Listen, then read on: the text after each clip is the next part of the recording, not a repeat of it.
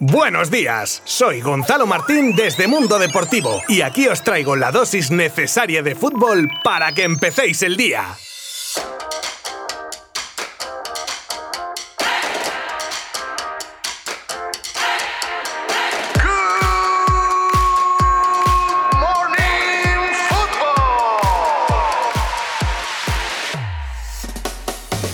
Bueno, bueno, bueno, pues es viernes y el cuerpo lo sabe, como dice un famoso meme de internet. Y entramos en un nuevo fin de semana con mucho fútbol en nuestro país. Pero antes repasamos los resultados de los equipos españoles que ayer jugaban la vuelta de los 16 de la Europa League con suerte dispar. Vamos primero con lo malo y luego con lo bueno. Lo malo, aunque esperado, es la eliminación de la Real Sociedad, que aunque empató en Manchester a cero y con el resultado de ida quedaba eliminado, lavó un poco su imagen con un buen partido. La otra cara de la moneda son el Villarreal, que ganó 2-1 al Salzburgo con el de siempre en plan estelar, que no es otro que Gerard Moreno, y también se clasifica el Euro Granada, que a pesar de perder 2-1 ante el Nápoles, un 2-0 que traía de la ida fue suficiente para plantarse en octavos. Ahora solo falta conocer los rivales que saldrán del sorteo de hoy de los octavos de la Europa League, que depende de la hora en la que me estéis escuchando, pues ya puede haberse producido, con lo que os invito cuando acabe este episodio a visitar la web de Mundo Deportivo para descubrir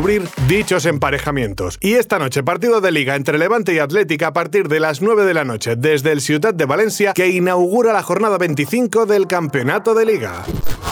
El Barça pone en marcha la Operación Sevilla. Probablemente el Barça tenga en los próximos cinco días dos partidos que pueden definir la temporada entera. Y los dos ante el Sevilla. Este fin de semana, partidazo de liga contra los hispalenses donde se juegan más que tres puntos, ya que afianzaría al equipo de Kuman en la tercera plaza y le permitiría poder mirar hacia el liderato y quién sabe si entrar de nuevo en la pelea por la liga. Y el miércoles que viene se repite enfrentamiento, pero esta vez desde el Camp Nou con el partido de vuelta de de Copa que el Barça debe remontar tras el 2 a 0 del partido de ida. El primero de los partidos podría dar la moral suficiente al Barça para lograr la machada el miércoles, o quizá podría minar la moral de un equipo que ya es suficientemente inestable después de los resultados tan irregulares que está teniendo. Madre mía, yo estoy ya más tenso que Doraemon en el cacheo de un aeropuerto. Y eso que yo no me estoy jugando nada, que si no...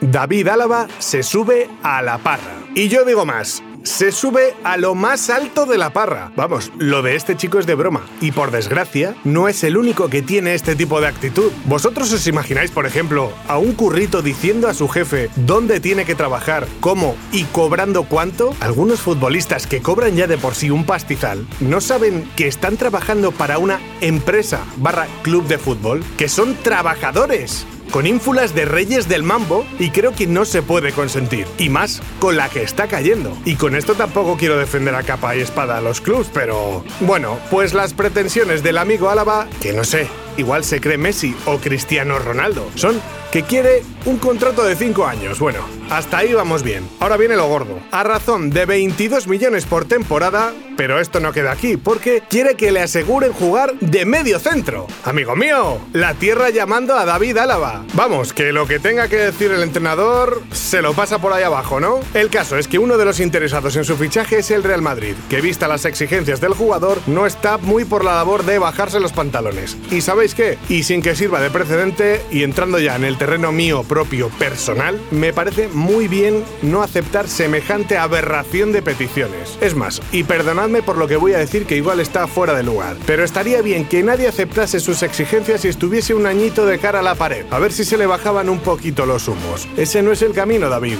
Ese no es el camino. El mito del Milan, Paolo Maldini, sufre un ataque de sinceridad. Pues sí, un ataque de sinceridad en toda regla, porque escuchar a uno de los mejores jugadores de todos los tiempos en su puesto decir que es el jugador más perdedor de la historia, como que choca un poco, ¿no? Maldini tiene un palmarés que muchos quisieran. Concretamente, empiezo, ¿eh? Siete escudetos, una Copa de Italia, cinco Supercopas italianas, cinco Champions, otras tantas Supercopas de Europa, dos Intercontinentales, un Mundial con Italia. Pero debe ser ese gen competitivo que tienen los más grandes y la humildad de Paolo la que le lleva a fijarse en lo que no ha ganado más que en lo que ha conseguido. Pero dice que acabó teniendo que aprender que es parte del juego y así lo asume. Mis dieces para Paolo Maldini. Encuentran el cuerpo sin vida del padre de Alison Becker. Sin duda, noticia triste para el portero del Liverpool, que ha tenido que despedir a su padre después de que el otro día, bañándose, se sumergiese en una presa de un municipio cercano a Porto Alegre, en Brasil, y que fue encontrado por la policía horas más tarde de su desaparición ya, desgraciadamente, sin vida. Desde luego, duro palo para la familia Becker, a la que desde Mundo Deportivo mandamos nuestro más sincero pésame. Bueno, pues nos escuchamos el lunes con más pildoritas de fútbol para que empecéis bien cada día. Buen fin de semana. Mundo Deportivo te ha ofrecido Good Morning Football, la dosis necesaria de fútbol para comenzar el día.